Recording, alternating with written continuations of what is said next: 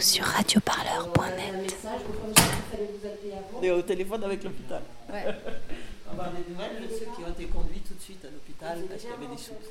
Nous sommes le 8 mars au refuge solidaire de Briançon, où les migrants qui viennent de traverser la frontière franco-italienne sont accueillis. Alors que la France est encore au stade 2 de l'épidémie de coronavirus, l'inquiétude plane déjà dans l'air et dans les conversations. Une bouteille de gel hydroalcoolique trône sur la table. Dans un coin, Aboubacar, guinéen, lit un livre. Oui, ça me fait beaucoup peur, énormément peur. Je ne sais pas quand même quoi faire, ben, ça me fait peur si j'ai entendu, parce que j'avais des amis qui sont en Italie, même aujourd'hui, l'autre m'avait appelé, que leur ville, leur ville là-bas, il y avait trois morts là-bas, je sais pas. Donc, euh, c'est embêtant. Ouais. ouais. Mais là, au refuge, tu as, as, une petite crainte quand même ou pas du tout? Bah, Bien sûr, depuis que je suis là, j'ai une petite crainte. C'est pourquoi souvent je suis seul à côté. Donc, euh... Ah, pour pas avoir trop de contact Oui, ouais, c'est ça. Depuis que je suis arrivé, on m'avait dit il y a des alcools là-bas. À chaque fois, je mets ma main et je frotte à chaque fois. Trois semaines plus tard, toute la France est confinée, et le refuge aussi. Face aux conséquences dramatiques de l'épidémie sur les populations vulnérables, les associations Chemin Pluriel, Tous Migrants, Réseau Hospitalité et Utopia 56 déposent le 1er avril un référé liberté auprès du Conseil d'État. Elles exigent, entre autres, la mise à l'abri des personnes en grande précarité, un dépistage systématique pour eux et pour les bénévoles, ainsi que des mesures de régularisation et de maintien des droits pour les personnes sans papier et les demandeurs d'asile. À Briançon, les associations s'organisent comme elles peuvent. Moi, je suis euh, Pauline, euh, je suis la coordinatrice euh, du refuge solidaire. Nous, la situation refuge, c'est la suivante, c'est qu'on assure un confinement strict. ça fait, on a presque pas d'arrivée de la, frontière puisque l'Italie aussi est en confinement. Donc, on a, on a plus des personnes qui arrivent après la, traversée bah, de la frontière. les personnes, nous, on est un accueil d'urgence et là, le temps du confinement, en fait, on devient un accueil euh, moyen terme, en tout cas le temps que le confinement euh, se fasse. Euh, on accueille 14 personnes pour le moment, majoritairement des, des, des, personnes d'Afrique de l'Ouest et on a aussi quelques, quelques Iraniens. Donc voilà, ça c'est au niveau de Briançon. Après, il faut savoir qu'il y a aussi tout un mouvement à Gap euh, qui est à une heure et demie d'ici, et avec notamment un, gros squat qui s'appelle le Césaille, et qui eux, là, sont à à peu près 40-60 personnes accueillies, et euh, les personnes sont 6 par chambre. Donc euh, ça pose aussi un peu des, questions sanitaires. En temps normal, le refuge fonctionne avec beaucoup, beaucoup de, de, bénévolat. Et là, depuis la mise en place du, confinement, on a basculé dans une phase plus d'autogestion où euh, eh ben, euh, on, les, gars, les exilés, ben, on va leur dire sur certaines choses, il va falloir vous débrouiller. Et nous, on est plus là en soutien, sachant qu'on essaye de limiter au maximum euh, les passages et qu'il y a une veille sanitaire qui est faite par Médecins du Monde. Et est-ce que les bénévoles qui passent sont équipés? Tout à fait. Euh, on a des masques qui sont que Médecins du Monde nous a donné et on a du gel hydroalcoolique. Euh, après, voilà, on essaye de limiter au maximum le passage. Pour l'instant, nous, toutes les personnes qu'on accueille ne, présentent aucun symptôme. Euh, par contre, nous, ce qu'on a peur, c'est s'il y a beaucoup de passages de bénévoles, que ce soit nous qui leur emmenions à l'intérieur le virus. D'autant plus que ça reste quand même un lieu d'habitation collective. Et donc, euh, que s'il y a une personne qui l'attrape, on peut être sûr que tout le lieu est, euh, comment dire, est infecté, on va dire. Ah, voilà, après, euh, de toutes les manières, euh, eux sont, très au courant, parce que le coronavirus commence à arriver en Afrique. Euh, y a on a accueilli des Iraniens. Les Iraniens, comme vous savez, en Iran, c'est quand même catastrophique la situation sanitaire là-bas. Ils ont de la famille aussi là-bas, donc ils savent aussi les risques. D'accord. Et est-ce que justement, est-ce que vous avez déjà eu des cas d'exilés de, qui représentaient des symptômes ou, euh, ou qui étaient euh, vraiment ma malades euh... alors, on a eu des suspicions. En fait, on les met, on a une chambre qui est une chambre d'isolement qui sert qu'à ça. Donc, s'il y a des arrivées la nuit, automatiquement, ils sont mis dans cette chambre-là. Et après, il y a une infirmière de Médecins du Monde qui vient, qui vient checker les symptômes, voir si ça va. Et si ça va pas, après, c'est appel aux 15 ambulances. Et est-ce que vous avez reçu de l'aide de, des collectivités, de la région ou... Au niveau étatique, c'est plutôt le flou artistique. Euh, en fait, on a, nous, notre difficulté majeure en tant qu'association citoyenne, c'est euh, la reconnaissance.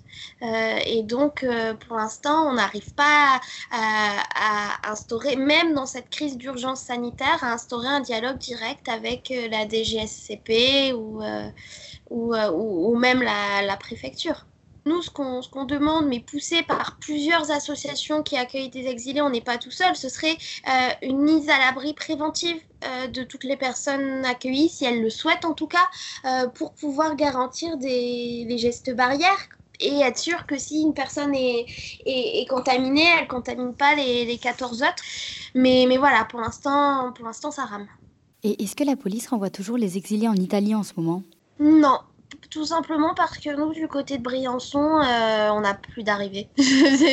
Euh, le temps du confinement, on n'a plus, on plus d'arrivée, même du côté, du côté italien. Euh, les derniers échos qu'on en a, ils sont plus à essayer de voir que les personnes fassent leur confinement dans les différentes structures du côté italien et que ils traversent quand, quand le confinement sera fini. Vis-à-vis des personnes migrantes que vous accueillez, est-ce que, est-ce qu'ils manifestent de la peur vis-à-vis de de la maladie ou de ce qui se passe. Ben, Ils sont anxieux parce que eux voulaient repartir en fait. Euh, et, ils se sont retrouvés là bloqués et ils n'ont pas le choix. Euh, pour l'instant pour la maladie ils n'ont pas l'air d'être si inquiets que ça.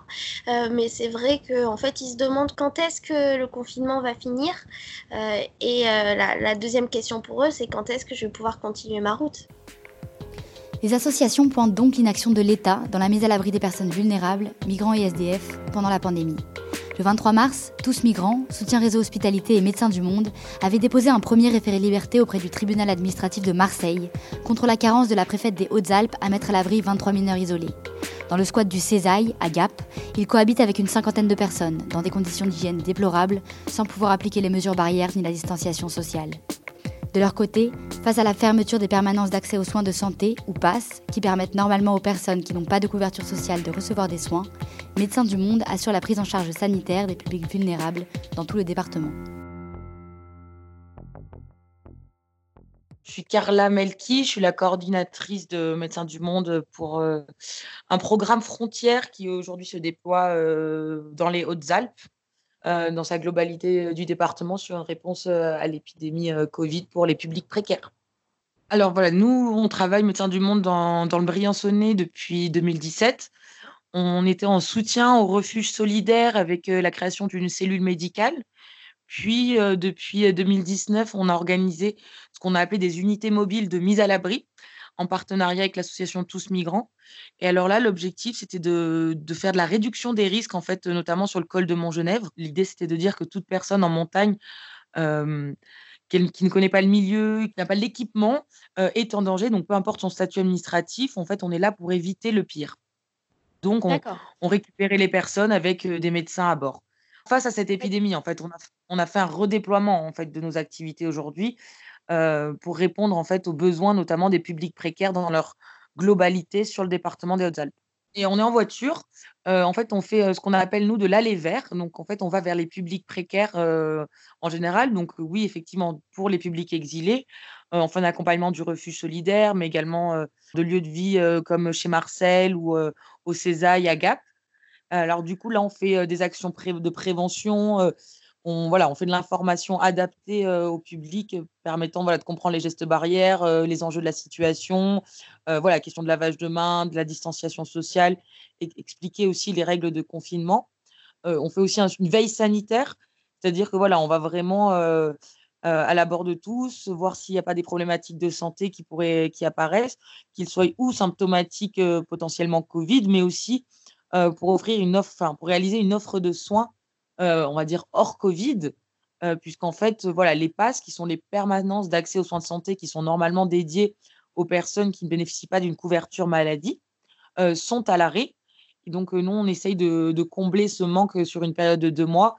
D'accord. Et justement, ces PASS, pourquoi est-ce qu'elles ont fermé? Parce qu'en fait, vu qu'elles font partie du milieu hospitalier, qu'il y a, voilà, il y a eu un, vrai effort du tant de l'hôpital de Briançon que de Gap euh, sur la mise en place d'unités spéciales Covid. Voilà, le personnel du milieu hospitalier a été, euh, a été voilà, pas réquisitionné, mais a été euh, voilà, redéployé dans les services sous tension ou potentiellement sous tension des hôpitaux. Et, ça, vous le déplorez ou vous estimez que vous pouvez pallier à tout, à tout le, manque des passes? On fait face à une crise sanitaire, donc on peut comprendre que les milieux hospitaliers voilà, soient soit reconcentrent leurs forces en fait sur les, urgences et en fait les tensions qui, vont qui, risquent de leur arriver dans les dans les prochains jours. Et par exemple, si vous avez une personne migrante ou, exilée qui présente les syndromes du coronavirus, comment est-ce qu'elle est prise en charge concrètement? L'idée, c'est d'avoir des, ces équipes mobiles sanitaires et à côté de ça, parallèlement, ce qu'ils appellent des centres d'hébergement spécialisés. Donc, ces centres d'hébergement spécialisés, ils permettent de faire un suivi sanitaire des personnes qui présentent une forme, on va dire, non grave du Covid. la prise en charge épidémique des publics précaires, on va dire que l'ARS a fait son maximum pour, pour que ça soit mis en place au plus vite. par contre, en fait, il manque vraiment un des piliers d'une réponse, c'est-à-dire la prise en charge préventive. Donc aujourd'hui, si on est symptomatique Covid, on pourra bénéficier d'un hébergement médicalisé Mmh mais moi, on n'a pas de mise à l'abri préventive. Et nous, c'est ce qu'on déplore aujourd'hui. C'est-à-dire qu'aujourd'hui, on va attendre que des personnes aient potentiellement des symptômes pour avoir accès à un hébergement spécifique. Or, on pourrait limiter le risque de contamination de ces publics précaires en leur fournissant un hébergement préventif. Et c'est vraiment ce qui est déplorable aujourd'hui, ce soit tant pour des SDF que pour des exilés. Il n'y a pas tant de personnes précaires dans le département des Hautes-Alpes. On parle peut-être de 120 personnes on est dans un département où il y a d'énormes infrastructures touristiques qui sont forcément mis à mal euh, par, euh, par cette épidémie euh, et les mesures de confinement. La possibilité de faire une mise à l'abri préventive des publics précaires des Hautes-Alpes paraît plutôt facile, surtout quand on a un jeu d'échelle de, ce niveau-là.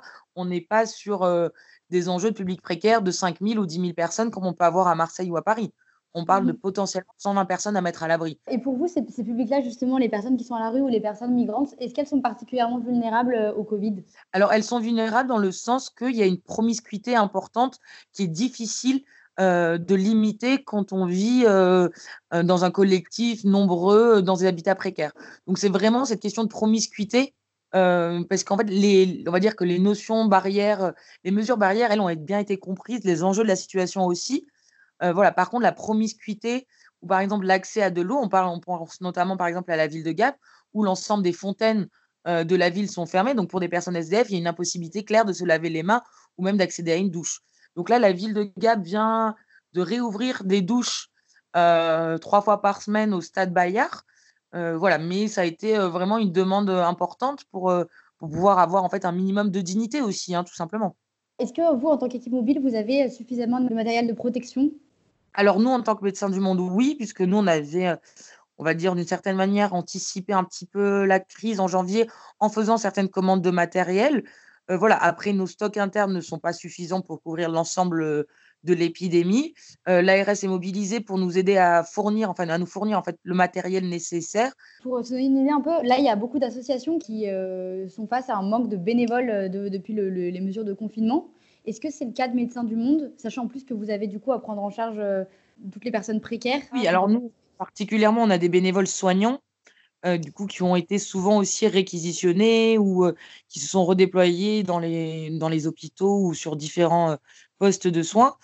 Mais euh, voilà, du coup, c'est pour ça qu'on a sollicité, euh, enfin, l'ARS nous a proposé euh, de monter cette, équipe. Donc, on a pu avoir un financement spécifique sur trois mois qui nous permet d'avoir une petite équipe salariée qui, puisse mettre en œuvre cette équipe mobile. Mais on bénéficie encore du support de soignants bénévoles et ce qui nous permet d'avoir une couverture optimale du département. Et est-ce que vous avez, euh, vous avez déjà eu des, des, des, personnes précaires qui ont été, euh, qui ont été euh, malades du Covid? Pour le moment, voilà, dans, dans, les habitats précaires, précaires, on a fait réaliser des tests à deux personnes qui sont révélées négatives. il y aura potentiellement une autre personne qui, va être, qui risque d'être positive. On attend des confirmations. Je dirais que dans le cadre de Médecins du Monde aujourd'hui, dans les Hautes-Alpes, oui, voilà, le, déploiement, le dispositif mis en place me semble adapté en, termes de réponse. Voilà, ce qu'on déplore toujours, moi, c'est cette logique de prévention. Hein. Je, pense que vaut mieux prévenir que guérir. Et, euh, c'est le point essentiel aujourd'hui euh, sur lequel on aimerait euh, que les pouvoirs publics, et notamment la préfecture, puissent, puissent pouvoir avoir un pas en avant sur, sur la mise en place de ces, de ces mises à l'abri préventives. Radio Parleur, le son de toutes les luttes. Écoutez-nous sur radioparleur.net.